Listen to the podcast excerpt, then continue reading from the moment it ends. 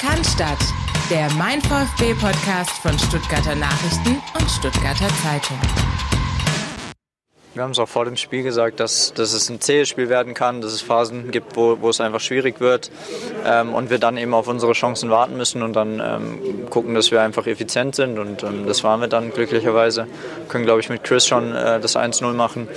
Ähm, ja, und dann haben wir wirklich zur richtigen Zeit dann die zwei Tore gemacht ähm, und dann ja, war das Spiel so ein bisschen auf unsere Seite gekippt, aber ähm, ja, Heute war nicht alles perfekt, aber ich glaube, ähm, nach der schwierigen Woche war es, war es ein sehr, sehr gutes Spiel mit einer guten Antwort. Ähm, auch ein bisschen Charakter der Mannschaft gezeigt, so dass wir aus einer schwierigen Phase, Anfangsphase, dann aber auch wieder ins Fußballspielen kommen. Und ähm, ja, deswegen sind wir happy über die drei Punkte. Mit den Worten des zweifachen Vorlagengebers vom vergangenen Sonntag, Pascal Stenzel, starten wir in Folge 277 des Podcast statt. Für euch dabei in dieser Woche nicht Taylor Swift und Blake Lively, sondern Philipp Meisel und Christian Pavlic. Philipp, ich grüße dich. Grüße gehen retour, Grüße gehen an euch da draußen und Grüße gehen äh, nochmal an Kalle Stenzel Masterclass. Das war wirklich sehr, sehr, sehr schön mit anzusehen. Vor allem die erste äh, Vorlage hat mich so ein bisschen gefreut, denn eigentlich wird er von Angelo Stiller überhaupt gezwungen, dahin zu laufen. Der war schon auf dem Weg zurück. Ja, dann wird der Pass da rausgespielt, äh, Kalle zieht durch kratzt die Flanke rum und äh, sie segelt an Freund und Feind dabei. Ich habe mir so ein bisschen gedacht in der Szene Mainz, wie es singt und nicht aufpasst, dachte ich mir an diesem Karnevalswochenende, denn der flog echt komplett durch den Mainzer Strafraum. Da können, glaube ich, vier Leute eingreifen. Tun's nicht. Maxi Mittelstädt sagt Dankeschön. Schön war's gegen die Mainzer. Ich fand vor allem auch, also muss man ihnen ja zugute halten, den Mainzer Fans, die mitgereist sind, die haben geliefert. Ja, ja. sie haben äh, wirklich äh, erstmal in dieser ähm, Karnevalsoptik äh, unterwegs gewesen. Also selbst alle Fahnen, Doppelhalter und so waren in diesem Gelb, Blau, Weiß, Rot äh, Thema gehalten, irgendwas sie immer fahren zu Karneval. Und äh, schon äh, vor und nach der Halbzeit, wir wollen euch kämpfen sehen, Sprechchöre, hat mir sehr gut gefallen. Ich glaube, die hatten auch ein bisschen Hals. Also teilweise hat man, hat man am Sonntag gemerkt. Ähm, ja, interessantes Spiel. Äh, werden wir gleich natürlich in aller Ausführlichkeit besprechen. Haben dann auch noch in Mittelteil ähm, was zu den Protesten zur Lage DFL-Investoren, dies, das, Ananas. Ihr wisst Bescheid. Wir versuchen euch da auf, auf, den Stand der Dinge zu bringen. Haben unseren NLZ-Newsflash wie immer und äh, blicken dann natürlich auch voraus auf das Spiel am Böllenfalltor beim SV Darmstadt 98. Aber ja, lass uns zuerst äh, über Mainz sprechen. 3-1 am Ende. Ähm, Wer hat das eigentlich getippt nochmal? Ich weiß gar nicht. Ah, komm hör auf, Pavlic, ey. Also wenn wir schon, wenn du mir schon so kommst, dann kann ich auch gleich noch voll in Sack und Asche treten und mich äh, äh zumindest nochmal Bezug nehmen auf die zwei dann doch höchst äh, kontrovers diskutierten Takes, die ich hatte letzte Woche. Ja, ich habe mir im Nachhinein das Spiel nochmal oder die Szene nochmal angeschaut mit Robert Andrich und Enzo Emilio. Ähm, ja, du hast recht, Christian. Und alle anderen natürlich auch. Der muss vom Platz fliegen ja, mit Gelb-Rot.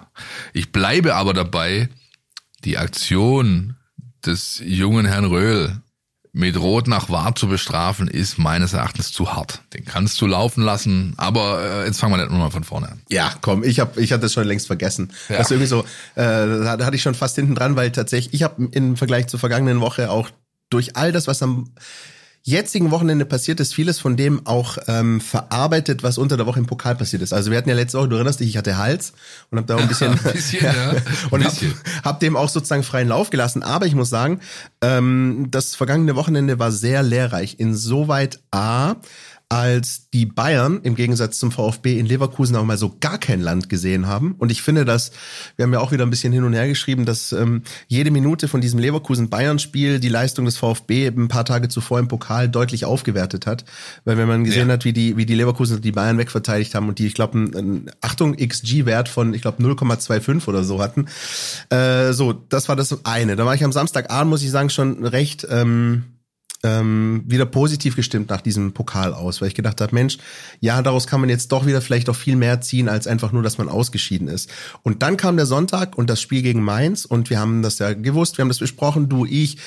Sebastian Hoeneß auf der Pressekonferenz vor dem Spiel, dass das echt ein kompliziertes Spiel werden würde, dass die Mainzer, Felix hat das auch eine vergangene Woche analysiert, deutlich überperformen, eigentlich viel mehr Punkte hätten haben müssen, als sie eigentlich haben und irgendwann vielleicht dieser Klickmoment kommt und ich glaube, man kann auch aus VfB-Sicht froh sein, dass dieser Klickmoment am Sonntag nicht passiert ist. Es hätte durchaus, das muss man sagen, ähm, den Führungstreffer für die Mainzer geben können. Die hatten schon zwei, drei so Situationen im ersten Durchgang, wo es ein bisschen brenzlig war. Ja, ähm, deswegen bleibt Mainz auch weiterhin Tabellenführer der Tabelle äh, äh, XG Underscore, also quasi ähm, Tore, die sie eigentlich hätten machen müssen, laut XG, aber nicht gemacht haben. Mhm. Ja. Das war in Stuttgart schon wieder deutlich zu sehen und ich glaube, der Sportskamerad Papela war es, der am langen Pfosten an dem äh, quasi über den Ball haut. Ja, Da stand es 0-0 und ähm, das ist eigentlich ein Tor. So, ja, und da kann der VfB sich glücklich schätzen, dass es eben nicht gefallen ist. Halbzeitstand war XG 1,21 zu 1,21. Ja, also die Mannschaften waren eigentlich, was die Chancenqualität her angeht, gleichwertig. Nur der VfB hat halt 2-0 geführt. So, und warum hat er das getan? Weil, und das ist jetzt, ähm, glaube ich, eine These, die man nach all dem, was man in dieser Saison mittlerweile dann gesehen hat, auch so äh, setzen kann und feststellen kann, weil der VfB eine Spitzenmannschaft ist in der Bundesliga. Er sich zu einer solchen gemausert hat. Vielleicht noch nicht dauerhaft, vielleicht noch nicht, also wir reden jetzt nicht, ich rede jetzt von Kurzfristigkeit, ich rede nicht von Mittel- und Langfristigkeit, aber kurzfristig ist es wirklich so, wenn man sich den vergangenen, äh, die vergangenen Wochen, den bisherigen Saisonverlauf anschaut, dann ist es so, dass der VfB mittlerweile es schafft, diese Gegner zu dominieren. Ja, er hat mal Ausrutscher in Heidenheim, in Gladbach, in Bochum, aber gerade in Heimspielen und spätestens, wir haben ja schon, glaube ich, die, die Sebastian Höhnes Heimbilanz aufgezählt. Ja. Ähm, zu Hause muss irgendwie schon Weihnachten und Ostern zusammenfallen, wie zum Beispiel gegen die TSG Hoffenheim, damit der VfB zu Hause ausrutscht und Punkte liegen lässt. Und genau das ist halt eben am Sonntag nicht passiert. Und dass es da zur Pause 2-0 steht, trotz eigentlich ausgeglichener Spielanteile, ähm, das zeigt halt für mich, dass diese Mannschaft mittlerweile ähm, auch entdeckt hat, wann, wann der richtige Zeitpunkt ist zuzuschlagen. Ausgerechnet und gerade nach solchen Rückschlägen wie in Leverkusen, das war für mich sozusagen fast der größte Schritt. Ich glaube, wir haben uns alle gefragt, wie reagiert der VfB auf diesen Nackenschlag aus Leverkusen? Und genauso machst du es, wenn du mittlerweile als Mannschaft so gefestigt bist, dass du eben zu Recht da oben stehst. Genau so ist es. Und auch, also das Thema Reaktion, das haben wir ja schon oft besprochen. Es kommt halt einfach, du kannst die unternachstellen. Ja, das kommt jedes Mal. Ja. Und das ist natürlich auch etwas, was Spitzenmannschaften auszeichnet. Ja. Und äh, der VfB ist mittlerweile eine. Auch da hast du recht. Da gibt natürlich noch Abstufungen. Da brauchen wir, glaube ich, auch nicht drüber äh, diskutieren, dass Real Madrid eine andere Art von Spitzenmannschaft ist, als es der VfB Stuttgart ist. ja, ja, das stimmt. Und wir reden ja, ja nicht, wir reden ja nicht von zwei, drei, vier, fünf Jahren jetzt, aber, genau. wir reden, aber wir reden genau. von zwei, drei, vier, fünf Monaten. Das genau, können wir schon richtig. machen. Ja. Und ähm, ich fand's vor allem stark, dass halt auch in dieser Situation, in der ersten halben Stunde oder sag ich mal mit Unterbrechung vielleicht ein bisschen mehr, ähm, wo man gemerkt hat, ähm, es läuft beim VfB nicht allzu rund, ähm, sind sie trotzdem wieder bei sich geblieben. Du siehst keine langen Bälle, niemand macht was Verrücktes, sondern sie spielen einfach ihr Ding. Und irgendwann kommt es dann zu den Situationen, auch wenn Mainz kräftig mitgeholfen hat. Äh, da hat man auch, ich habe es eingangs schon erwähnt, ganz gut gesehen, warum Mainz da steht, wo es steht. Wenn du so einen Flankenball da, da hinten ans lange, also wenn Außenverteidiger auf Außenverteidiger flanken kann und der Ball hoppelt einmal quasi durch den Fünfer, dann hast du halt einfach ein Abwehrproblem. So, da braucht man nicht drüber diskutieren, glaube ich. Das kannst du aber übrigens auch Thomas Tuchel erzählen. Ja, ja natürlich, das ist klar. Natürlich, das ist, natürlich. Das ist den beiden genauso passiert. Und dann äh, macht Maxi Mittelstädt eine meiner Lieblingsstatistiken des Wochenendes. Ja, der hat 162 Bundesliga-Partien gebraucht, um zwei Tore zu machen. In den letzten beiden VfB-Spielen hat er getroffen, hat also in zwei Spielen dieselbe äh, Quote aufgelegt. Ja. Äh, und bedient wird er von Kalle Stenzel, zu dessen äh, Statistik kommen wir gleich noch. Aber diese Dosenöffner Wirkung, die dieser Treffer hatte, war dann schon schön mit anzusehen, weil da waren plötzlich, ähm, so das waren so fünf bis zehn Minuten, die dann kamen, da hatte der Gegner halt gar nichts mehr zu melden. Ja, ja. hat auch Johnny Burkhardt gesagt, der hat nach dem Spiel wirklich ganz offen zugegeben, das 1-0 hat uns völlig die Moral gebrochen. Also das 1-0 hat uns gebrochen. So ja. hat er es gesagt und äh, und das hat man dann auch schon gemerkt, weil nicht nur, dass der VfB dann das zweite nachgelegt hat, die hätten sogar in dieser na langen Nachspielzeit sogar noch ein drittes schießen können. Also da hattest du die Mainzer wirklich ähm, ja, wirklich gebrochen. So, so wie es Johnny Burkhardt gesagt hat, man kann es nicht anders ausdrücken. Und ähm, was halt aus meiner Sicht mit Blick auf Maximilian Mittelstädt einfach sehr interessant ist, in Freiburg war er derjenige, der den Deckel drauf macht. Ja. Jetzt war er am Sonntag der, Der Dosenöffner, der. Dosenöffner, wie du so Ja. schön gesagt hast. Und ähm, natürlich ist auch Sebastian Hoeneß äh, nach dem Spiel zu Maximilian Mittelstädt gefragt worden, weil der auch, finde ich, in der vergangenen und jetzt in der Saison, seit er hier ist beim VfB, eine sehr interessante Entwicklung genommen hat. Ne? Angekommen, in der Vorbereitung erstmal verletzt, dann äh, eine Zeit lang gebraucht, um reinzukommen, dann erst Ergänzungsspieler gewesen, immer mal wieder reingeworfen worden im zweiten Durchgang und jetzt eigentlich nicht mehr wegzudenken. Und ähm, kein Wunder, dass dann auch nach dem Spiel äh, der Trainer dazu gefragt wurde zur Entwicklung von Maximilian Mittelstädt und ob er nicht vielleicht früher oder später auch sogar mal auf einen Anruf warten könnte. Das hat der VfB-Trainer gesagt. Grundsätzlich äh, ist ist die Entwicklung allgemein auf das ganze Jahr betrachtet von Maxi herausragend. Ähm, spielt seit er, wo er am Anfang verletzt, seit er dann wieder gesund war und dann auch, auch äh, von Anfang an gespielt hat, spielt er auf, auf sehr, sehr hohem Niveau, sehr, sehr konstant. Ähm, verteidigt sehr gewissenhaft, diszipliniert, ist, ist, ist taktisch gut ähm, und nach vorne ja, überragend. Ähm, gute Flanken, selber jetzt torgefährlich. Macht richtig Spaß, der Junge. Und äh, natürlich soll er träumen. Ähm, ich finde, ich kann er auch zu Recht machen. Ähm, er hat sich da jetzt einfach den Fokus gespielt. Ähm, aber wie bei den anderen auch, das ist am Ende der, der Julian, der es, der es entscheiden muss. Ich bin mir sicher, dass er das wahrnimmt, registriert ähm, und wird dann, wenn es soweit ist, da eine entsprechende Entscheidung treffen. Aber erstmal finde ich es super positiv und so muss es Maxi auch sehen, dass es jetzt überhaupt soweit ist. Ich glaube, äh, vor äh, ja, im Sommer letzten Jahres äh, war das Thema noch relativ weit weg, wenn wir, wenn wir ehrlich sind. Und äh, dass es jetzt überhaupt ein Thema ist, dass darüber gesprochen wird, spricht einfach für Maxi und seine Entwicklung. Soweit Sebastian Hoeneß zu Maximilian Mittelstädt, der jetzt in zwei VfB-Spielen hintereinander getroffen hat in der Bundesliga, in Freiburg und jetzt eben gegen Mainz. Das ist schon stark, äh, der Stempel, den er mittlerweile im VfB-Spiel aufdrückt. Ne? Gutes Paket. Ähm, Stempel aufdrücken würde ich mal noch in Anführungszeichen äh, setzen, weil so krass ist es dann auch wieder nicht, aber er ist ein sehr gutes Asset, ja, dieser Mannschaft, ein sehr guter Bestandteil, der, der sein, seinen Part spielt. Was mir noch ein bisschen äh, äh, fehlt in dieser ganzen Thematik, ist mal bitte eine äh, Umfrage bei den Fans von Hertha BSC. Was denn die denken, wo äh, ähm, das plötzlich herkommt, was Maxi Mittelstädt da spielt, weil ich meine, der in diesen 162 Spielen für Hertha ist er halt quasi in 150 nicht an dem mittlerweile vereinslosen Marvin Plattenhardt vorbeigekommen. Ja, also das muss man sich auch mal irgendwie so ein bisschen zu Gemüte führen, diese Debatte. Ja, schon schon abgefahren, welche Leistungssteigerung er erfahren hat und Klar, ich kann mich noch an den Satz erinnern von Fabian Wohlgemuth, naja, da ist halt auch zum ersten Mal seit 26 Jahren hat er die Heimatstadt verlassen. Da ist dann natürlich auch ein Reifeprozess, der da einsetzt. Dann hat er hier seine Freundin kennengelernt, fühlt sich pudelwohl, dies, das. Aber das ist schon also exorbitant, was da von Mittelstädt von der linken Seite mittlerweile kommt. Ich glaube, wenn du die These aufstellst, mit was denken wohl die Hertha-Fans, ich glaube, als VfB-Fan kann man das in den vergangenen Jahren, wie oft gab es diesen Fall, ein Spieler, der hier nicht so performt, kein, also nicht wirklich zum Zug kommt und Ja, dann irgendwie den Verein ja. wechselt und Ja, plötzlich mag geht's schon ab. sein, mag schon aber, sein. aber die Entwicklung ist schon echt krass. Also die ist echt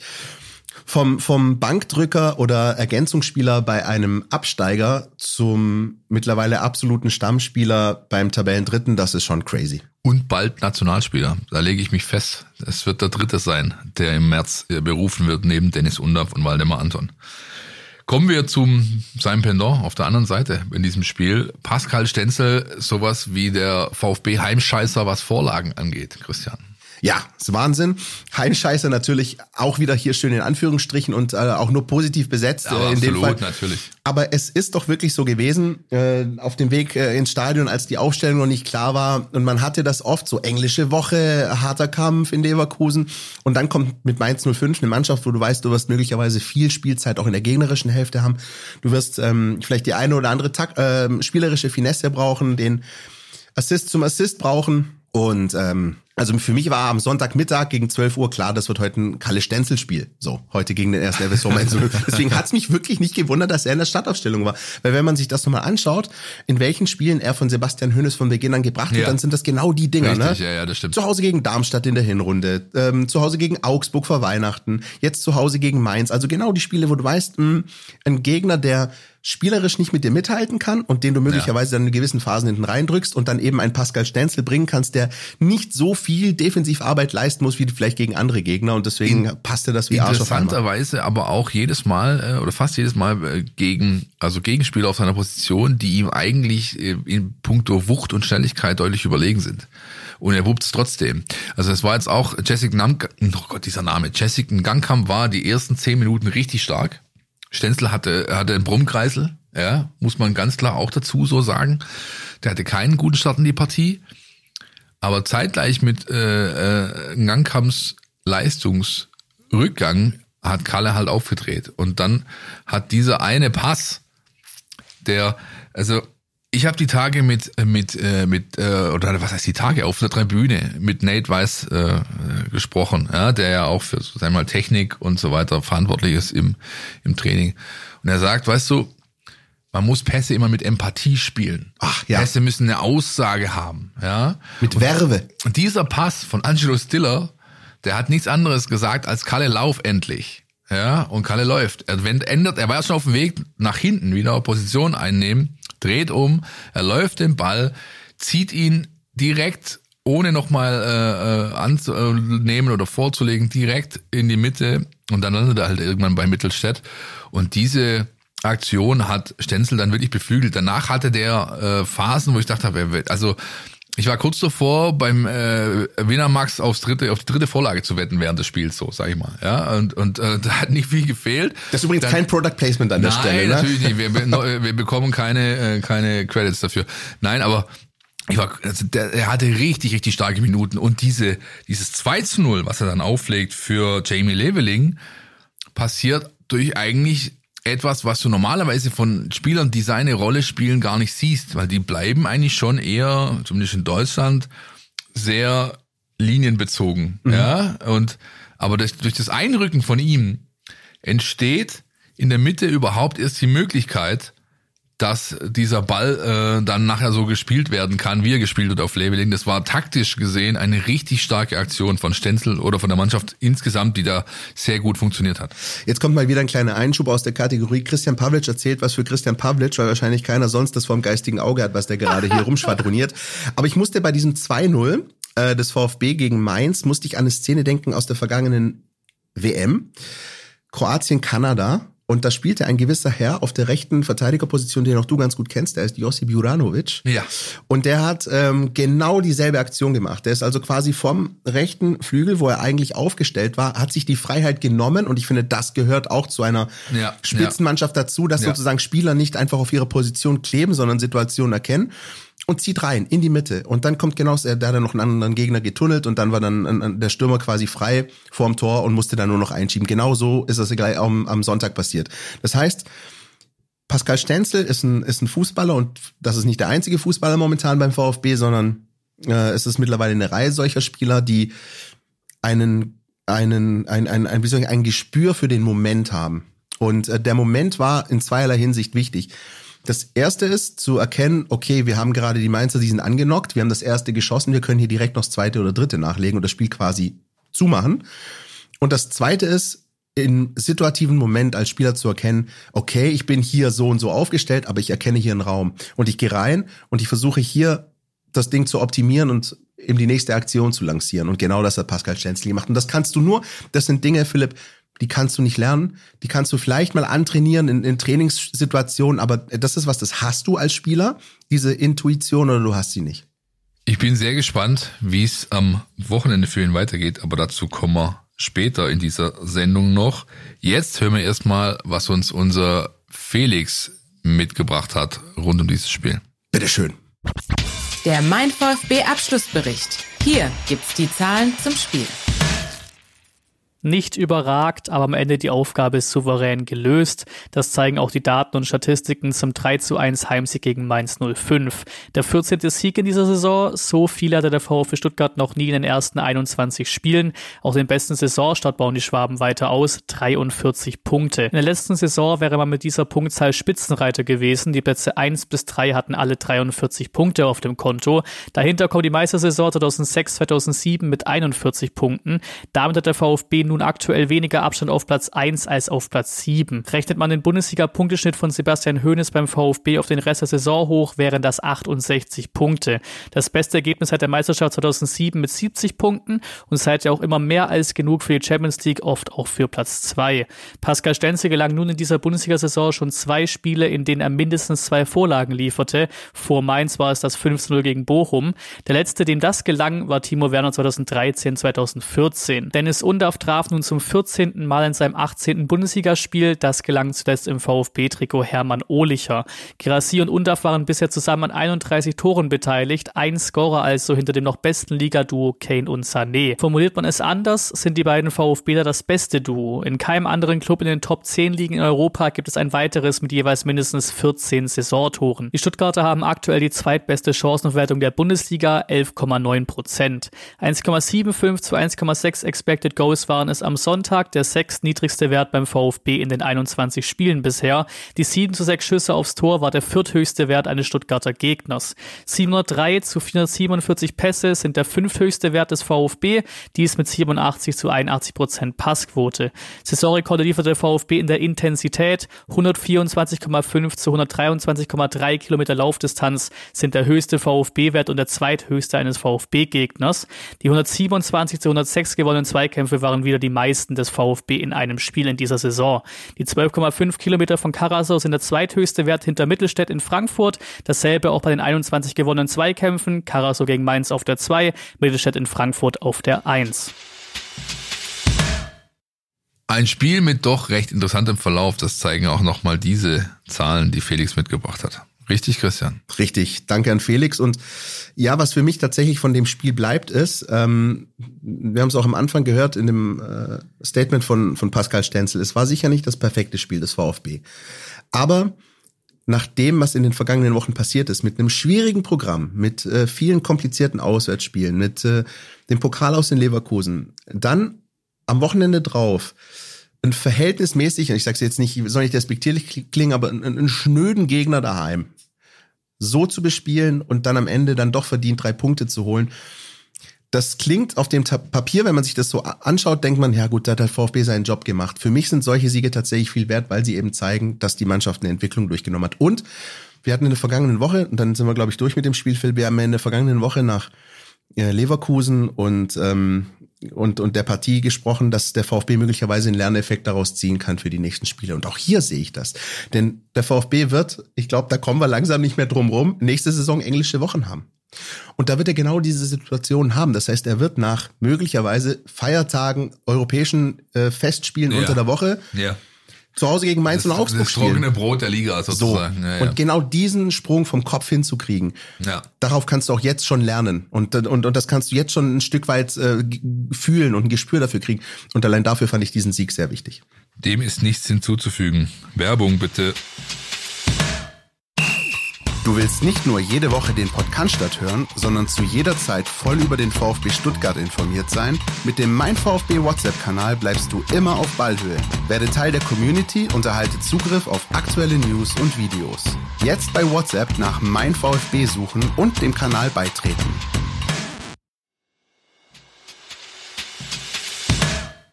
Auch das Spiel gegen Mainz hatte, wie so viele andere in der deutschen Bundesliga und auch in der zweiten Liga an dem letzten Wochenende eine Unterbrechung. Äh, denn die Fanproteste gehen weiter. Sie fliegen weiter, die Tennisbälle, die Schokotaler, die Flummis. Und das Ganze hat einen Grund. Denn äh, die Protestwelle, die es ja Land auf, Land ab äh, zu beobachten gilt, die ebbt einfach nicht ab. Christian, wollen wir mal so einen Versuch wagen, so ein bisschen Status Quo zu geben? Wo stehen wir denn in der ganzen Thematik? Ja, wir haben ja in der vergangenen Woche kurz das Ganze versucht, ein bisschen anzureißen. Vielleicht können wir an der Stelle auch direkt sagen, es gibt auf unserem YouTube-Kanal von Mein VfB mittlerweile schon ein Video, wo wir da versucht haben, die ganze Thematik mal ein bisschen ja. aufzudröseln und euch näher zu bringen. Pressen, genau. Ja, genau, Richtig, was ehrlich ja. gesagt nicht ganz so einfach war. Nein, aber, aber das ist vielleicht nochmal ganz gut, um euch einen Eindruck zu geben, woher kommt denn das alles? Wieso ist das so, wie es gerade ist? Ja, deswegen lassen wir das jetzt raus und versuchen uns nur der aktuellen Situation zu widmen. Genau, äh, weil ich glaube wirklich, es gibt auch viele Fans, ähm, äh, die, die kennen noch die ganze Vorgeschichte nicht. Das ist ja auch, man beschäftigt sich da nicht mit allem. Man nimmt aber dann eben plötzlich wahr, dass seit Wochen irgendwie jedes Mal 20 Minuten Nachspielzeit angezeigt werden ja. und fragt sich, hey, was, wie kommt das? Deswegen, wie gesagt, wenn ihr Zeit und Lust habt, schaut euch dieses YouTube-Video an. Wir packen es euch auch in die Show Notes, dann findet ihr das direkt. Ähm, äh, aber ja, was ist jetzt sozusagen seit letzter Woche passiert? Wir hatten ja die Diskussion, äh, hatten, du hast kurz angerissen, äh, den Vorstoß von Klaus Vogt, dem VfB-Präsidenten, der angeregt hat, man möge doch nochmal neu abstimmen und wenn man das tut, dann möge man das auch offen machen, äh, also dass genau ja. transparent ist, wer wie abstimmt und ob jeder wirklich auch im Sinne des Vereins abstimmt, äh, von dem er entsandt wurde. Ähm, und das ist so ein bisschen der neue, sagen wir mal, der, der, der neue Spin, der in die ganze Geschichte reingekommen ist äh, in den vergangenen Tagen, weil die Stimmen natürlich immer lauter werden. Ich habe beispielsweise auch noch eine Meldung äh, umgesetzt in der vergangenen Woche, dass es auch andere Vereine gibt, beispielsweise der KSC auch, ja. der sich auch dafür ausgesprochen hat, äh, das Ding neu abzustimmen. Und also da kommt Bewegung rein. Richtig, da kommt Bewegung rein. Natürlich auch die andere Seite. Ja, also dass äh, Martin Kind äh, weiterhin seine Hände in Unschuld west ist klar. Äh, der Herbert Heiner vom FC Bayern hat verlauten lassen. Also es muss doch jetzt auch mal gut sein, denn schlussendlich ist eine Abstimmung gelaufen und es gibt ein Ergebnis und dieses ist zu akzeptieren. Ja. Ähm, ganz so tief wollen wir gar nicht einsteigen, aber ähm, was man definitiv sagen kann, und das ist, äh, das ist gut, äh, Protest wirkt. Ja, also äh, wir haben ja schon drüber gesprochen, ist es überhaupt legitim, was da passiert? Sind zu dem Ergebnis gekommen, dass also wenn protestiert wird, muss es ja dann passieren, wo es wirklich dann in der Breite wahrgenommen wird. Und es ist nun mal während eines Fußballspiels. Und ähm, es ist natürlich aber auch schon so, dass es gemischte Reaktionen mittlerweile gibt. Das hat man in Stuttgart ähm, wahrgenommen durch Pfiffe im Stadion während der Unterbrechung. Die gab es zum ersten Mal. Ja. Ich saß in der Cannstatter Kurve oben, ne, also quasi oberhalb der, des Stehbereichs. Und da war es echt total gemischt. Also da waren welche, die fanden das, äh, haben das komplett unterstützt. Da war, gab es aber auch welche, die haben geflucht und und und, und sonst was äh, an, an, an Kraftausdrücken gebracht und gepfiffen. Da war alles dabei. Grundsätzlich aber zumindest den Eindruck hatte ich, auch diejenigen, die sich über die Form des Protests möglicherweise ja, beschwert haben oder über die Dauer der Unterbrechung, haben aber, es hat aber keiner gesagt, dass er im Kern sozusagen in der Sache genau, damit ein Problem Punkt. hat. Ja, ja, genau, deswegen muss man auch differenzieren. Natürlich gibt es Leute, die ihren Unmut darüber kundtun, und es ist auch legitim über die Form des Protestes. Ja, aber ich glaube über den über die Ursache, da gibt es keine zwei Meinungen. Ja, und es gab jetzt äh, mittlerweile zwei weitere wichtige Punkte in dieser Entwicklung. Zum einen, ähm, es gab eine repräsentative Umfrage unter Fußballfans, explizit allen, die zum Fußball gehen und nicht nur den organisierten Teil, der in der Kurve steht und oftmals für die Stimmung verantwortlich ist. Und das Bild, das daraus kam, ist eindeutig. Ja. Das haben Fanforscher wie Harald Lange haben das angestoßen, zusammen mit einer Plattform, die nennt sich FanQ. 61, irgendwas, zwei, glaube ich, Prozent der Befragten ähm, finden es vollkommen okay, dass protestiert wird. Ja, also Ursache, ja? nicht äh, nicht ähm, Form.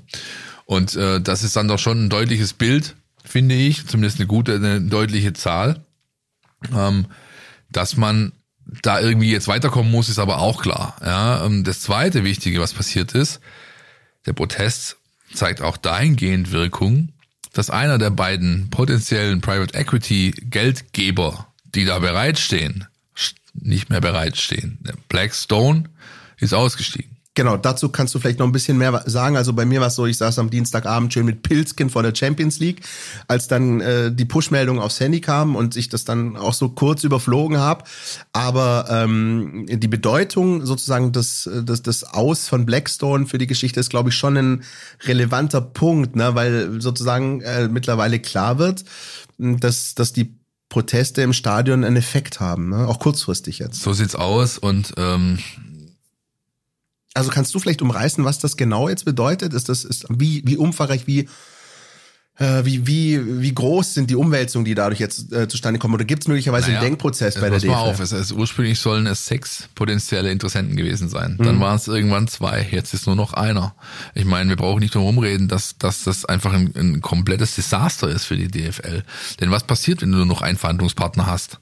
Ja, der kann deutlich bestimmter auftreten. Du das bist ist ja wie in einer bist, Ehe, nur noch ein Verhandlungspartner. du bist nicht mehr in der Lage, hier Preise zu diktieren. Das kann jetzt der mögliche Partner machen. Und weiterhin bleibt natürlich die Thematik, dass sowohl CVC als auch Blackstone sag ich mal, Verbindungen äh, und äh, Verwicklungen und auch Geldgeber im Hintergrund haben, die durchaus sehr, sehr kritisch ähm, zu betrachten sind. Stichwort Saudi-Arabien, Stichwort äh, saudischer Staatsfonds, PIF heißt das Ding, glaube ich.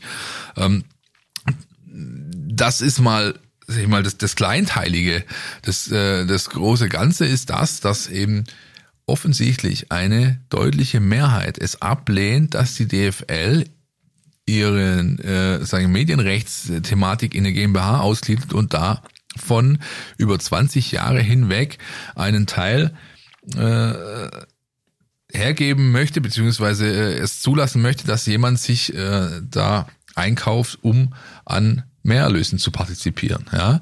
Und das zeigt, dass all diese Beispiele, die es gibt aus den fremden Ligen, anderen, ob das in Spanien ist oder sonst wo, dass die mittlerweile halt auch hier verfangen. Es ist keine gute Idee, ähm, ständig nur nach frischem Geld von außen zu suchen ähm, und und das dann durch diese riesige Verbrennungsmaschine Bundesliga zu jagen, sondern vielleicht wäre es doch erstmal angedacht, sich seinem eigenen Produkt zu widmen, bevor ich nach neuen Geldquellen suche versuche ich doch erstmal mein Produkt selber zu machen. Ich habe letzte Woche viel davon gesprochen, vor der eigenen Haustüre zu kehren. Ist so ein Ding, was ich ziemlich gut finde. Und das gilt für die DFL genauso. Mach doch erstmal dein Zeug besser. Mach deine Übertragung besser. Mach die, ähm, mach das große Ganze besser. Setz auf dein Asset. Wir haben die Liga mit den tollsten Fans auf den Tribünen, ja. Das ist vielleicht auch noch so ein Kernpunkt, der so langsam aber sicher mal in alle Köpfe rein sollte.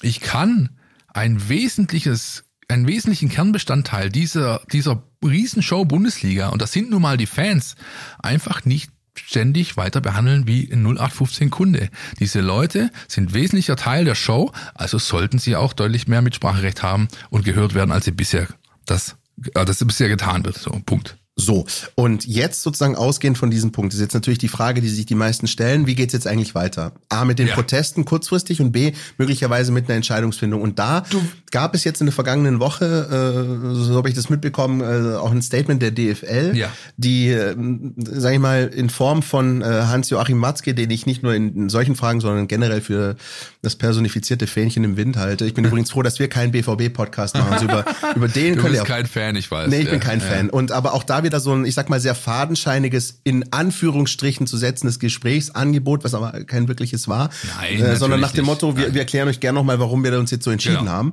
Aber nicht, äh, wir, wir, reichen euch die Hand und lassen uns darüber diskutieren. Das hat natürlich auch die Fans äh, entsprechend äh, sozusagen ratlos zurückgelassen. Sie sagten, was ist das denn? Ja, und auch das, meine, die DFL lehnt ja bisher eine neue Abstimmung komplett ab. So, ja, aber also, wo ist jetzt sozusagen ausgehend von dem Punkt, wo ist jetzt möglicherweise ein Lösungsansatz? Gibt es einen? Nein. Ich sehe keinen. Ähm, vor allem dadurch nicht, dass natürlich die, die Fanbündnisse äh, wie BAFF und unsere Kurve und natürlich auch die Ultragruppen und wer auch immer sich da engagiert, jetzt gemerkt haben, hör mal zu, es funktioniert da, was wir machen. Dann kannst du doch, also eins und eins zusammenzählen heißt, der Druck wird sicherlich nicht vermindert werden. Das bedeutet auch, am Wochenende wird es wieder Spielunterbrechungen geben. Ja? Ähm, grundsätzlich halte ich diese Thematik aufgrund anderer die es in der Vergangenheit gab, ob das jetzt Kollektivstrafen sind, Pyrotechnik oder sonst was, ist die Lage halt relativ verfahren. Ich glaube prinzipiell nicht, selbst wenn es ein ernst gemeintes Gesprächsangebot geben würde, dass sich weite Teile der Leute überhaupt an den Tisch setzen würden mit DFL-Vertretern, um da irgendwas zu eruieren. Insofern, wenn du mich nach meiner persönlichen Meinung fragst, die einzige, es gibt nur zwei Varianten, die, die ich mir als realistisch vorstellen kann. Erstens, auch CVC steigt aus. Denn die DFL wird nicht von sich aus diese Verhandlungen beenden. Sie hat einen klaren Auftrag, denn sie hat ja das Votum. Oder aber es kommt tatsächlich, wie auch immer, zu einer transparenten Neuwahl, ähnlich wie sie, wie sie Vogt skizziert hat. Und dann glaube ich nicht, dass unter Einfluss der aktuellen Ereignisse und Eindrücke nochmal so abgestimmt werden würde unter den 36 Profiklubs, wie es letztes Mal offensichtlich der Fall war, nämlich mit 24 zu 10 zu 2. Es gab zwei Enthaltungen, 10 Gegenstimmen, 24 Ja-Stimmen. Ne? Und ob das nochmal so kommt, das wage ich zu bezweifeln. Und auch, ob der VfB, der bisher ja mit all diesen Themen seinen Mitgliedern gegenüber transparent umgegangen ist, ja, indem er alles, was er bisher getan hat, klar erklärt hat, ja, und äh, öffentlich gemacht hat, ob der nochmal mit Ja stimmen würde, obwohl das von Klaus Vogt mittlerweile auch so angekündigt wurde, mehrfach natürlich würde der VfB nochmal das gleiche Votum treffen, da wäre ich mal echt vorsichtig, weil es ist jetzt deutlich klar, wer hier gerade äh, vorne liegt in dieser ganzen Thematik und das ist nun mal die Anhängerschaft und nicht die Entscheider aus den Topclubs. Kennst du eigentlich noch diesen Werbespot, äh, neun von zehn Frauen und Nasan Eckes? Ich kann nicht.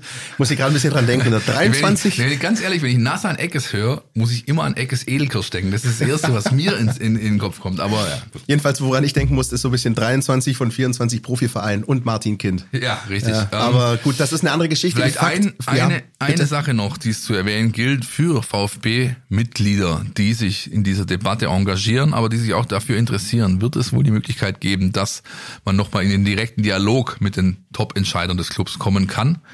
Das soll der 27. Februar sein. Es wird das Format des dunkelroten Tisches, das es ja regelmäßig gibt und der auch schon geplant war, bevor es jetzt diese Debatte gab, Ende Februar, den wird es geben und anstatt eines anderen thematischen Schwerpunktes wird man natürlich jetzt den Schwerpunkt DFL-Investoren äh, auf das Tagesordnung nehmen und die ganze Veranstaltung unter dieses Motto stellen. Also wer möchte, der Verein wird es mit Sicherheit bald kommunizieren der kann da dann als VfB-Mitglied teilnehmen und sich in die direkte Debatte mit Klaus Vogt, Alex Wehrle und wer auch immer da dann für den Verein äh, und den Club sprechen wird, äh, ja, in den direkten Dialog begeben. Und wie immer gilt, äh, wenn es neue Entwicklungen gibt, dann halten wir euch da auf dem Laufenden, versuchen das für euch so gut es geht ähm, zu erläutern.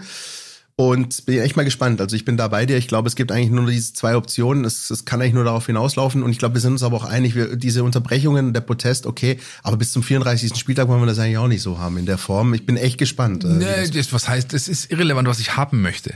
Ich bin Demokrat, Christian, und eine Demokratie muss diese Form des Protestes aushalten. Und wenn es nicht vorher irgendwie vom Tisch äh, gebracht wird, dann ist es halt so. Aber ich glaube, es wird schon irgendeine Form des, äh, der Weiterentwicklung geben. Natürlich, ich kann mir nicht vorstellen, dass bis zum 34. Spieltag das so durchgezogen nee, wird. Kann ich mir auch nicht vorstellen. Ich glaube, da, da kann keiner Interesse daran haben. Äh, weder die DFL, die glaube ich echt auch sich schwer tut. Man merkt es teilweise auch in den, in den Signalen, in den TV-Signalen. Ja. Die tun sich schon schwer, die Spielunterbrechung ja. irgendwie mit, mit Slow-Mo-Matten irgendwie zu überbrücken ich, ich weiß nicht, ob nicht auch irgendwann mal Tennisbälle ausgehen oder so. Also keine Ahnung. Jedenfalls, ich bin, es kann so, glaube ich, nicht bis Mitte Mai gehen. Deswegen, es wird, denke ich, früher oder später irgendeinen nächsten Schritt geben, wie auch immer der aussehen muss. Jedenfalls viel Arbeit für Tobias Kaufmann, den neuen Head of Communications der DFL, der vom VfB ja zum Jahreswechsel dahin gewechselt ist. Aber er kennt die Situation ja von seinem letzten Club und auch von dem davor in Köln.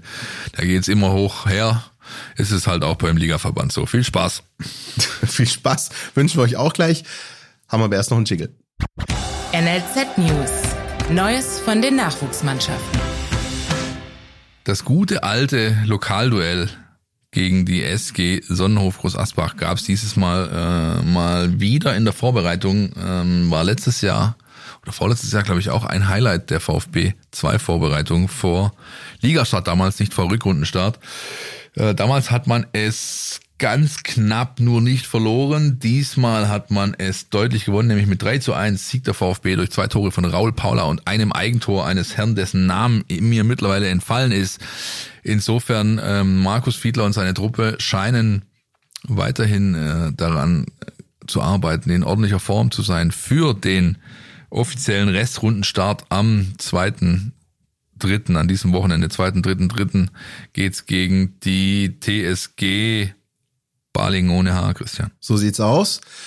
Oh, jetzt klang ich gerade mal kurz wie Philipp Meisel. Ja, ja, so ja, sieht's ich aus. ich habe gedacht, ist ja irgendwo ein Echo oder was? was? Kenne ich eigentlich gar nicht so, ne?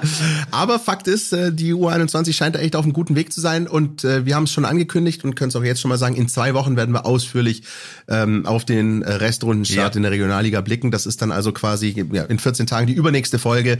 Da werden wir das alles äh, ausgiebig im Fokus haben und ähm, gucken, dass wir euch da auch ganz gut bestens vorbereiten auf die Regionalliga Südwest. Die U19 ihres Zeichens, äh, die ballert gerade irgendwie weiter. Das ist äh, ergebnistechnisch ziemlich gut. Also ich glaube wirklich, seit dem Junior Cup ist irgendwie, da ist ein Flow da. Ich glaube ja, dass sie denen irgendwas ins Essen tun. ja. In die Maultaschen. Zum Beispiel. Ja, ja also da scheint äh, zu laufen. Haben die überhaupt schon Gegentor kassiert in nee. dieser Saison? Also seit, also Junior Cup ist klar, haben sie eins kassiert hier und da. Aber seit die Pflichtspiele wieder laufen, ich glaube, alles zu null. Ich meine, seit das Finale beim Junior Cup war ein schönes 1-0, besser geht's nicht. Die haben und seitdem steht die Null hinten. Ich glaube, das letzte Gegentor war im letzten Vorrundenspiel gegen FC, äh, Vorbereitungsspiel gegen Winterthur. Da haben sie, glaube ich, 1 zu, äh, 4 zu 1 gewonnen. Da haben sie, glaube ich, 1 kassiert und seitdem nicht mehr. Ja. Äh, muss, äh, nagel mich bitte nicht drauf fest. Jedenfalls, es ist beeindruckend, wieder mal, was äh, Nico Willig aus seiner Mannschaft da rausholt. Und jedes Tor Und jeder Erfolg bringt ihn, glaube ich, dann doch näher zu einer Entscheidung, die dahingehend ausfällt, vielleicht doch nochmal einen neuen Vertrag hier zu unterschreiben als U19-Coach und weiterzumachen an dieser Schnittstelle, diese Arbeit, die er so gerne macht, ähm, jetzt auch mit dem nächsten Jahrgang, der dann im kommenden Jahr unter seinen Fittichen landet, weiter zu betreiben. Also er macht definitiv gerade Werbung in eigener Sache. Definitiv. 3 zu 0, 3 zu 0 im Hartwald. Wobei ich gar SV nicht weiß, ob es die so sehr braucht. Ich glaube, ich glaube, ich glaube, beim NLZ auch der neue äh, Chef, der Stefan Hildebrand, die wissen schon ganz genau, was er an Nico Willig haben. Ja, also Ja. da muss, musste er, glaube ich, gar nicht so sehr tun. Aber nichtsdestotrotz ist es natürlich beeindruckend, wenn man so eine Serie starten kann. Schadet ja nicht. Ja? So. Also da gab es jetzt den nächsten Sieg, eben 3-0 in Sandhausen und es geht weiter für die U19 am kommenden Samstag 13 Uhr zu Hause gegen den ersten FC Nürnberg. Also ähm, da besteht auch durchaus die Möglichkeit, sich da auch wieder Kick anzuschauen. Die U17 ihres Zeichens hat auch ein Heimspiel am kommenden Wochenende, nämlich am Sonntag um 13 Mhm. Schöner. Gegner, schöner Gegner. Gegen die Löwen? Hat, hat man im Hinspiel, glaube ich, 5-0 oder 5-1 gewonnen in, an, in München. Es war ein relativ hoher Sieg, bin ich mir ganz sicher, aber es, äh, ob es 5-1 oder 5-0 war. Aber ähm, nach dem 1-1 gegen Augsburg, glaube ich, ein guter Gegner, um mal wieder was fürs Torekonto zu tun. Definitiv. Und ähm, was auch noch eine schöne Geschichte war, schöner Randaspekt, finde ich, ähm, weil wir haben natürlich in unserem NLZ-News ähm, die drei ältesten Teams immer im Blick, die U21, U19, U17, aber gab auch sehr schöne Bilder, die der VfB jetzt ähm, äh, rausgehauen hat auf seinen sozialen Kanälen. Die U15, die hat äh, die Schwäbische Tafel Stuttgart äh, unterstützt. Ähm, und da und da hat man kräftig mitgeholfen und und angepackt. Und ähm, ich finde das cool, ehrlich gesagt, dass ähm, ja, dass, dass die Jungs auch schon in so, in so jungen Alter gleich erfahren, was der VfB ist. Nämlich, dass es mehr ist als nur Fußball von links nach rechts und Tore schießen, sondern halt eben auch Ja, ich meine, ich glaube, ich glaube, es geht darüber hinaus sogar, Christian. Ja, Wir reden hier von äh, gesellschaftlicher Verantwortung. Wir reden hier von, ähm, sag ich mal, sozialer Interaktion. Wir reden hier von einem deutlichen Bewusstsein dafür entwickeln, dass eben äh, es nicht alles ist, wie du gerade sagtest, in kurzen Hosen von links nach rechts zu rennen. Ja, ähm, und der VfB macht da echt viel und es kommt eigentlich zu kurz. Ich finde es immer schade, weil das sind dann so kurze kleine Meldungen, die auf der Homepage des Clubs meistens ganz schnell nach unten rutschen ähm, und auf den sozialen Netzwerken nicht allzu viel Reichweite erfahren. Der macht da viel, ob das jetzt sowas ist wie diese Tafelgeschichte oder ob das keine Ahnung, eine, eine Schulung ist einer Mannschaft äh, mit einem Experten, der sie äh, unterrichtet, was bewusste Sprache beispielsweise heißt. Ja, ähm, auch ein Thema, das mir ganz gut zu Gesicht stehen würde manchmal, ehrlich gesagt. Und und ähm, ja, solche Sachen macht der Club viel, auch in Richtung Nachhaltigkeit und und und ja und der sag ich mal, pädagogische Leiter der Ausbildungsarbeit, das ist Oliver Otto, kennt vielleicht den einen oder anderen den Namen noch, früher auch mal selbst Profifußball gespielt, der sorgt da schon dafür, dass auch solche Inhalte regelmäßig auf dem äh, sag ich mal, Stundenplan stehen der Jungs. Und das ist wichtig und richtig und umso wichtiger auch, dass wir hier mal ein paar Worte drüber verlieren. Genau das. Und deswegen äh, wollte ich das auch mal erwähnt haben an der Stelle, ähm, weil einfach nicht nur die Profis, ja, wenn sie da mal irgendwie, wenn es mal eine Aktion gibt, äh, mal Spenden gesammelt werden oder auch mal Essen ausgeben an der Tafel, sondern dass es eben eine Geschichte ist, die den VfB als Ganzes äh, sozusagen beschäftigt und wo sich der VfB als Ganzes äh, engagiert und das geht dann auch runter bis zu U15. Kommt äh, bestimmt auch bald wieder äh, die Mitarbeit der VfB äh, äh, Profis und der Top-Entscheider beim in der Leonhardskirche, ja, Ja. wo es immer diese äh, die Vesperkirche nennt man's, ja, ist auch eine tägliche Tafel, die es den ganzen Winter durchgibt, Leute, auch ihr ähm, könnt euch das gern mal zu Gemüte führen, das Thema und auch gerne unterstützen. Ich kenne zum Beispiel eine Person, die da seit Jahren teilweise äh, Urlaub dafür nimmt, um da mitarbeiten zu können auf freiwilliger Basis, unentgeltlich, um Menschen, die äh, es nicht so gut haben, denen es nicht so gut geht, tagtäglich ähm, eine, wenigstens eine warme Mahlzeit zu ermöglichen. Und das ist einfach, äh, ich ziehe alle Hüte, die ich nicht aufhab. Wichtiges Thema und ganz grundsätzlich, wenn ich mir diesen Aufruf erlauben darf, ähm, ist einfach wichtig. Äh, Seid lieb zueinander, versucht euch äh, irgendwie zu engagieren. Es ist in diesen Zeiten wichtiger denn je. So, und ich nutze jetzt die kommende Werbepause, um den Philipp Meisel einmal zu drücken und dann sprechen wir über das Spiel am Böllenfalltor. Bis gleich. Ihr wisst ja, Freitag ab eins macht jeder seins. Aber bevor ihr ins Wochenende geht, müsst ihr noch eine Sache erledigen. Eure Mails checken und den Mein VfB Newsletter lesen. Da steht alles drin, was ihr braucht, um rund um die Weiß-Roten mitdiskutieren zu können. Jetzt sofort abonnieren unter meinvfb.de.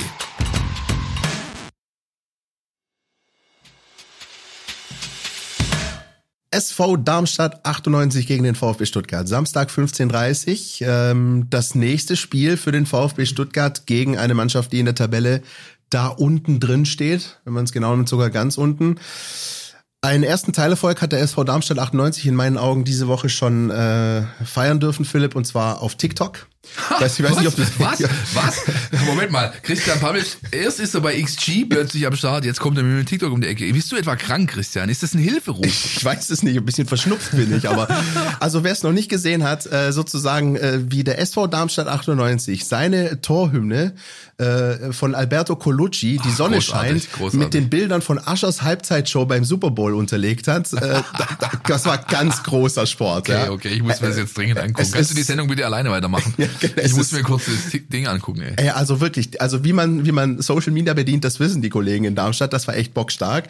Und ähm, leider klappt's bisher mit dem Punkteholen in der Bundesliga nicht so ganz. Ähm, und das finde ich ehrlich gesagt fast schon ein bisschen schade, weil ähm, ich habe äh, mit, mit den beiden Aufsteigern Darmstadt und Heidenheim schon gerechnet, dass sie ähm, dass sie gute Chancen haben werden, drin zu bleiben. Ich hätte nicht damit gerechnet, dass die Heidenheimer so abgehen und ich hätte nicht damit gerechnet, dass die Darmstädter so abschmieren bisher. Ich weiß nicht, wie es dir geht. Äh, ähnlich. Ich habe Heidenheim nicht hochgerankt, musste da mittlerweile schon einige Wetten ähm, begleichen und äh, ja, war auch bei einem, dem einen oder anderen Kollege, ähm, sag ich mal, ja, das Büßerhemd anziehen. Ja, mhm. ähm, ich hätte ihn überhaupt nicht zugetraut und das ist Wahnsinn, was die spielen. Ja, also das ist das ist Underdog-Fußball to the fullest. Ja, äh, total geil, was äh, Frank Schmidt da mit seiner Truppe anstellt. Allein diese Box, die da spielt mit ähm, Minecart Gimber und äh, den dem Maloney und der andere Sechser Namen konnte ich mir nicht merken. Also diese vier da. Einfach mal kurz nach Bremen fahren die, und, die, die das Jubiläum crashen. Die, die, die, spielen einen geilen Ball, das kann man einfach so sagen, auch wenn es jetzt nicht die, äh, sag ich mal, die hohe Kunst des Ballbesitzfußballs ist, wie es der VfB zelebriert, aber das ist halt auch eine Möglichkeit, dieses Spiel zu spielen und sie machen das sehr, sehr gut. Was mich vor allem ähm, wirklich beeindruckt mittlerweile ist einfach die hohe Intensität, die die bis hinten rausgehen können. Ich meine, der hat ja, ich weiß, ich weiß noch, wie im Sommer Heidenheim war die einzige Mannschaft, die zwei Trainingslager gefahren hat. In so einer Sommervorbereitung, hintereinander weg. Mittlerweile weißt du auch warum, weil die sind einfach sowas von fit. Ja, ja ähm, die können, die können bis zu, bis zum Schluss, ja, aus ist, wenn der Schiri pfeift. Der gibt, da gibt keiner in der 80. irgendwie, äh, schaltet da einen Gang runter.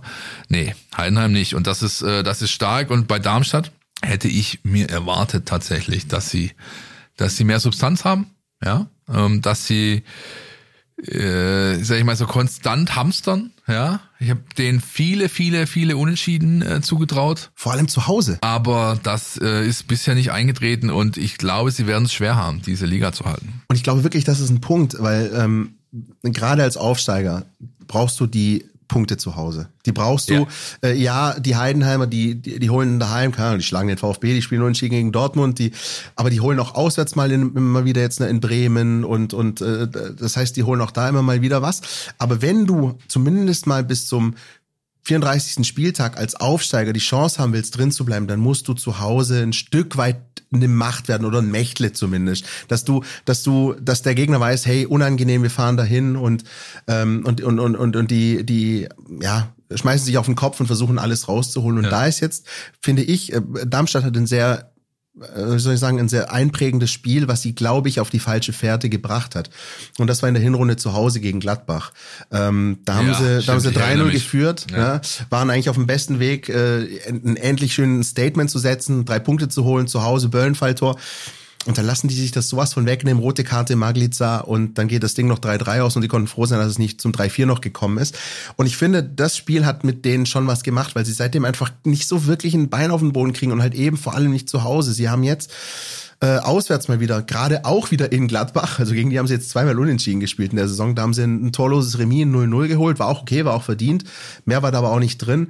Und trotzdem habe ich so ein bisschen den Eindruck, ähm, dass die Darmstädter sich... Äh, ich will nicht sagen, dass das Aufbäumen fehlt, das nicht, aber äh, sie lassen es gerade irgendwie so mit sich machen. Mir fehlt so ein bisschen dieses Kämpferische, was eben halt die Heidenheimer gerade verkörpern. Oder was beispielsweise die, die Bochumer jetzt seit zwei Jahren verkörpern. Ne? So diese, dieses ähm, manchmal auch Arschlochmäßige, das fehlt mir bei den Darmstädtern. Die sind mir ein bisschen zu lieb und holen trotzdem ständig zu viele Karten. Ja, gut, das ist ähm, ja sicherlich ein Thema, das äh, Thorsten lieber gleich mit seiner Truppe da regelmäßig bespricht, bis jetzt ohne Effekt. Ähm, ich bin gespannt, wie sich der VfB schlägt. Zum einen ähm, äh, hat man ja immer die Tendenz, so einen Gegner ein bisschen äh, nicht also zu unterschätzen, ja, nicht so schwer zu wiegen, wie er eigentlich ist. Ja, dann kommt dazu Maklica und Skarke gesperrt, ähm, also zwei Stammspieler, die ausfallen. Vor allem Skarke äh, wird ihnen wehtun. Ja, und dann kommt halt vielleicht auch noch dazu, ich hatte ja letzte Woche darüber schon gesprochen, der VfB hat zwei Themen in seinem Spiel. Das ist einmal defensives Umschalten und einmal Standard.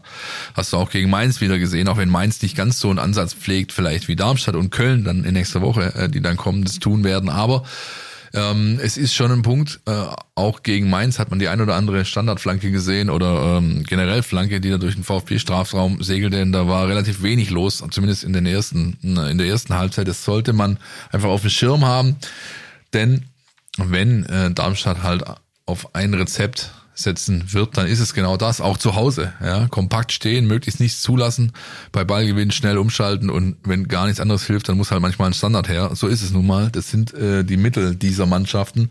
Und ich bin sehr gespannt, wie der VfB mit dieser Thematik umgeht, ob er seinem äh, neuen Status als Spitzenmannschaft wirklich gerecht wird, gar nichts zulässt im Sinne von äh, Diskussion, ja, nichts aufflackern lässt in Form von Hoffnung beim Gegner oder ob er halt dann doch Probleme hat in diesem kleinen, engen Stadion mit ganz sicher enthusiastischen Fans, die die, die Mannschaft, die Lilien da nach vorne treiben werden. Und da brauchst du nicht mal den Herrn Colucci dafür.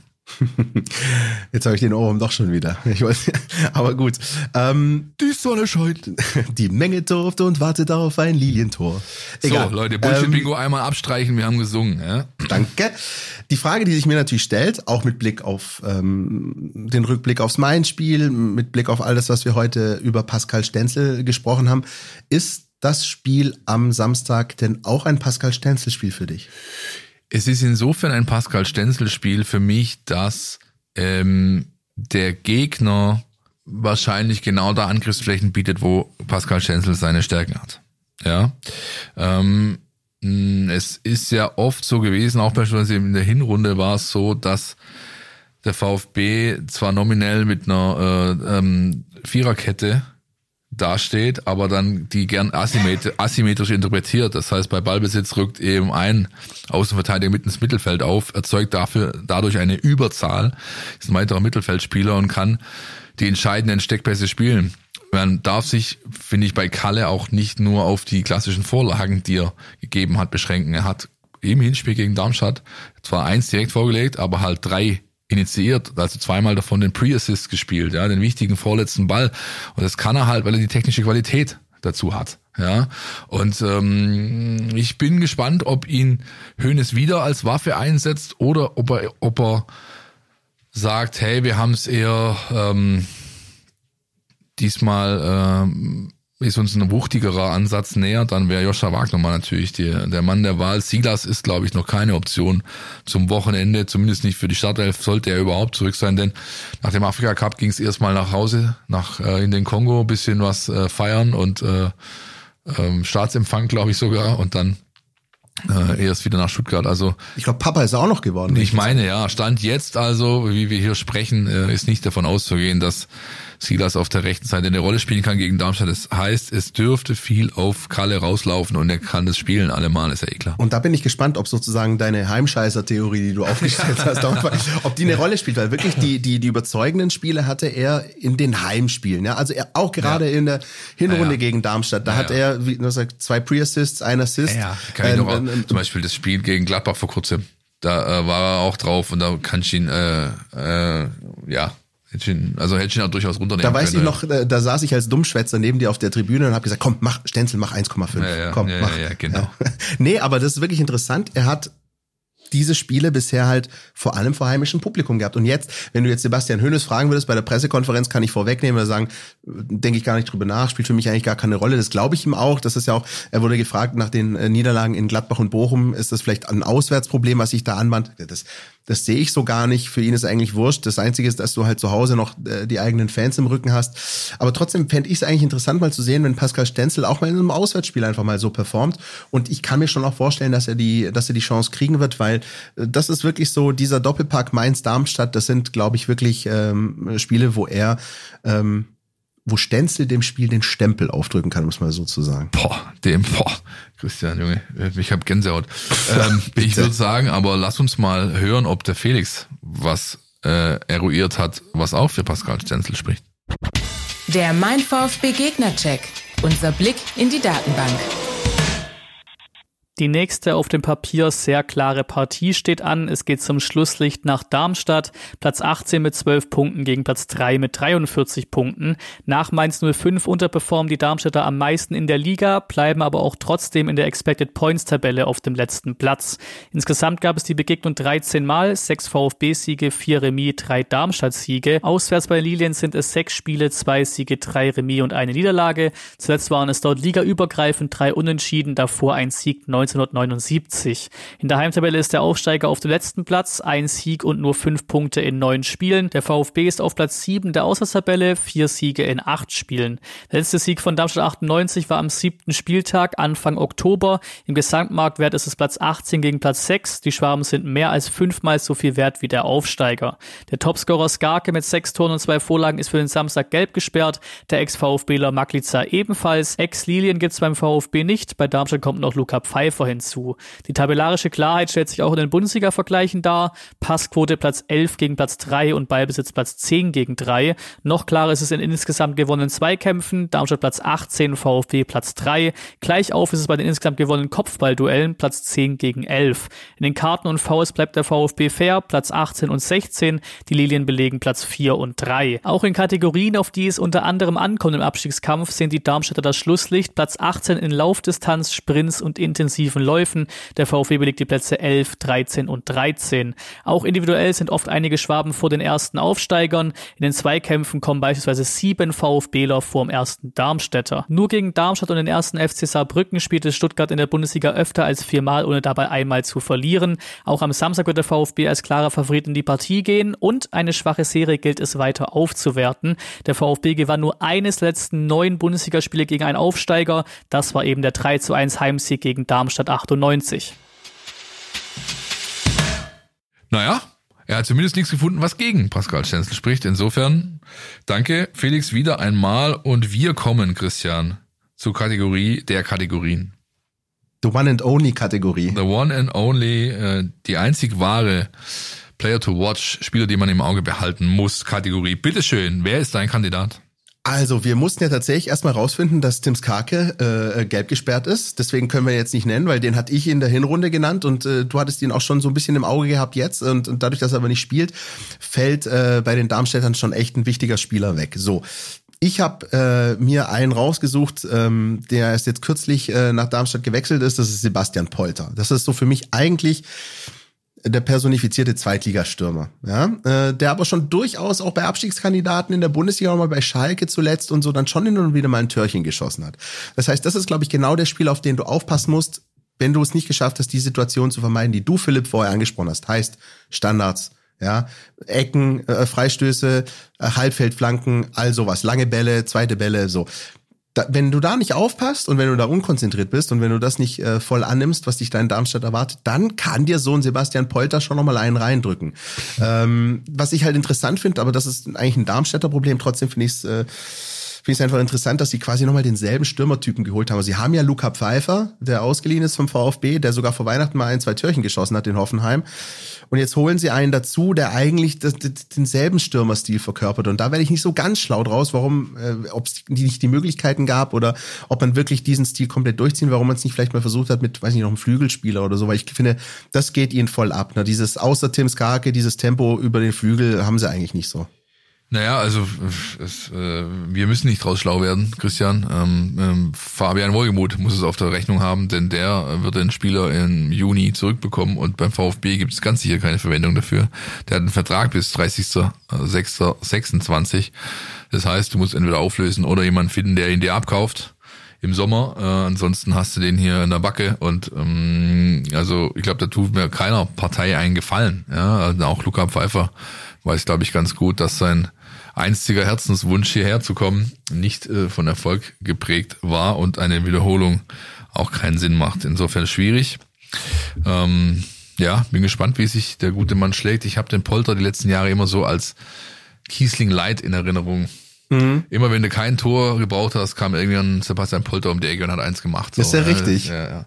Ähm, also genau, das ist das. Und wenn du da zum Beispiel das Spiel nicht, äh, wenn du in Darmstadt nicht 100% bei der Sache bist und wenn du nicht irgendwie äh, zur Pause 2-0 führst, sondern du hast ein offenes Spiel, so, und dann ist genau die Gefahr da, dass eben so einer dann halt mal einen einnickt und da musst du unbedingt aufpassen. Wen hast du denn? Der, der auch aufpasst, dass keiner ein einnickt, das ist Marcel Schuhn. Zumindest beim Darmstädter Tor passt er auf und ich glaube, äh, es gibt nicht wenige, die ihn beim letzten Bundesligaspieltag als den besten Torhüter aller äh, im Einsatz befindlichen gesehen haben. Der hat ein Riesenspiel gemacht gegen Gladbach, ist generell, ähm, sag ich mal, jemand, der sehr zuverlässig ist, macht kaum Fehler, mh, mm, ist auch so, ist glaube ich Kapitän und sowieso emotional Emotional. Emotional Leader, also der emotionale Anführer dieser Truppe, bei den Fans hoch geschätzt. Ähm, das ist ein Spieler, der zum Unterschiedsspieler werden kann. Das ist ganz klar. Wenn der nochmal so einen Tag hat und die VfB-Angreifer an ihm verzweifeln, dann wird jede Parade gefeiert werden wie ein eigenes Tor und irgendwann hast du dann ein Momentum gegen dich und das will keiner. Insofern ist Marcel Schuhn der Spieler für mich, auf den es an diesem Wochenende ein besonderes Augenmerk zu richten gilt. Sehr guter Punkt. Und ich glaube wirklich, was wir jetzt schon ein paar Mal so zwischen den Zeilen angesprochen haben, ist wirklich, dass der VfB, wenn er seiner Favoritenrolle gerecht werden will, eben versuchen sollte, das sehr seriös und möglichst frühzeitig in die richtige Bahn zu lenken. Anschauungsunterricht gab es vor ein paar Wochen, natürlich von Bayer Leverkusen. Die haben nämlich vor dem Pokalspiel in Darmstadt gespielt und dann das ist sehr souverän 2-0 gewonnen.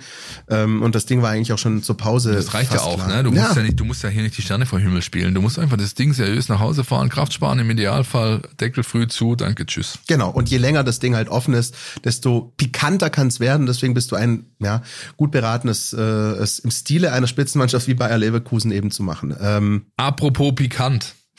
Christian. Jetzt kommen die pikanten Tipps. Pikant ist die Entwicklung auf unserem WhatsApp-Kanal. Der explodiert geradezu. Hast du irgendwas gemacht? Hast du, hast du, hast du irgendwelche Bot-Armeen gekauft? Was hast du gemacht, Christian?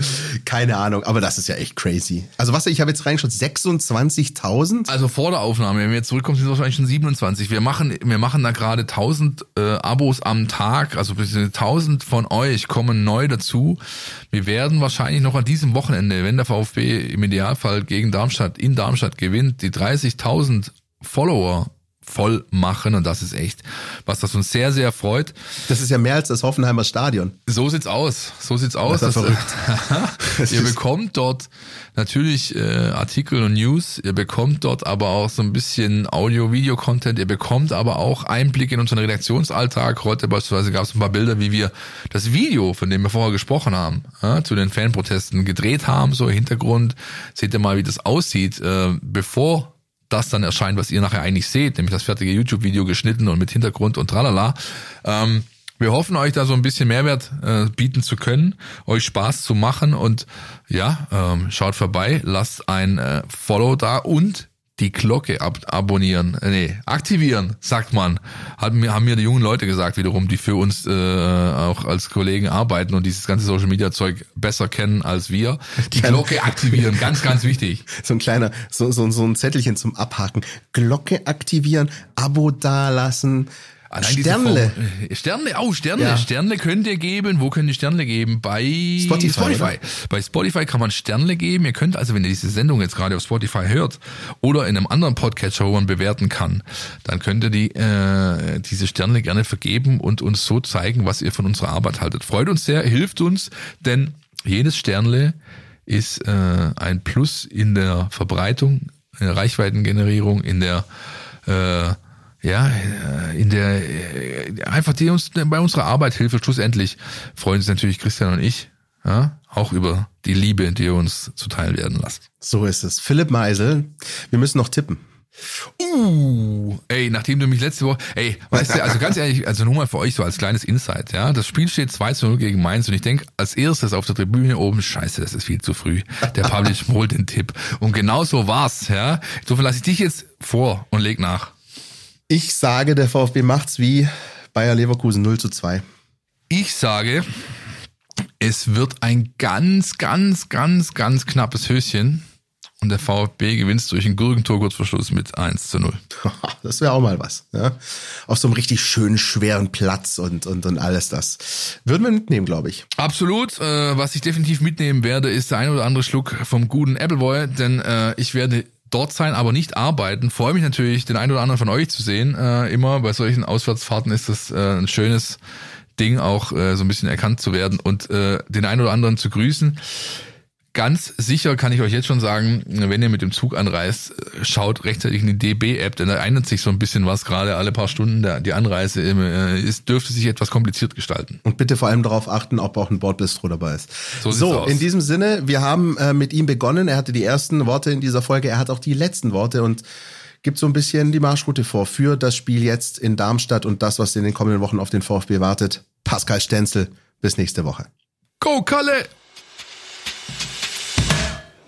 Ja, ich glaube, in Darmstadt ist es äh, immer eklig, weil, weil Darmstadt wirklich alles zusammentut, um Punkte zu holen. Ähm, alles dagegen wirft. Ähm, Köln auch, die brauchen die Punkte. Ähm, wir gehen wahrscheinlich als Favorit in das Spiel und äh, das macht es dann schon auch eklig. Ähm, ja, da müssen wir uns voll fokussieren, dass wir, dass wir jetzt erstmal das Darmstadt-Spiel gut angehen, ähm, nächste Woche einen guten Plan uns erarbeiten, gut in die Trainingswoche starten und ähm, ja, dann können das zwei sehr, sehr schöne Spiele werden, aber wir müssen auch ähm, ja, auf einen harten Fight gefasst sein. Podcast der Mein VfB Podcast von Stuttgarter Nachrichten und Stuttgarter Zeitung.